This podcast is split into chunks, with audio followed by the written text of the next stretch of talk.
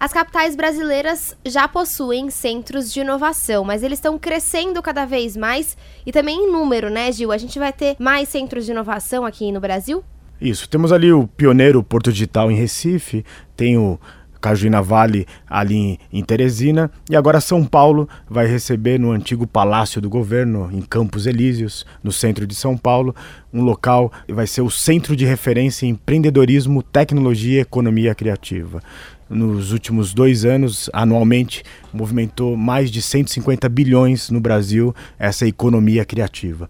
Eu tive com a Ana Carla Fonseca, que é uma grande amiga e, e faz parte também de uma cadeira de pensamento sobre economia criativa na ONU, e ela disse que esse vai ser um lugar para unir a criação humana, gerar valor e unir a ciência, a tecnologia e a cultura e a arte. E também nessa esteira de colocar inovação né, no Estado, o governo está criando o PIT Gov. Serão 42 desafios no formato de hackathon, aquelas maratonas para você conseguir colocar inovação e resolver problemas na área de habitação, saneamento, saúde, enfim. Serão selecionados 16 startups que vão trabalhar junto com o governo para colocar um pouquinho da desobediência hacker e também um pouquinho dessa inovação dos tempos digitais. Os hackathons que surgiram como maratonas nerds, meio lado B, e as empresas e os órgãos públicos já perceberam que colocar um monte de gente junta de várias áreas diferentes resolve também alguns problemas. E agora falando sobre iniciativas privadas, a gente tem uma iniciativa bem famosa de um banco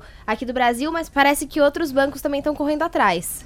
Exatamente. O primeiro, o Cubo, né, que tem o apoio do Itaú, vai dobrar de tamanho, está mudando de prédio, então isso mostra realmente como é, foi um sucesso. Depois, o Bradesco também, que, enfim, eles estão ali cabeça a cabeça, está anunciando também em São Paulo o seu novo, no mesmo molde, um espaço para o empreendedorismo. Lá no Rio de Janeiro, a Oi vai fazer o projeto 8, para também trazer empresas empreendedoras. Enfim, é, muita coisa acontecendo. Brevemente, a nossa cena, depois dessa crise, vai brilhar muito. Bom, se você quiser conhecer esses centros de inovação privados e também do governo, você pode entrar no nosso site bandnewsfm.com.br e clicar no Revolução Band News.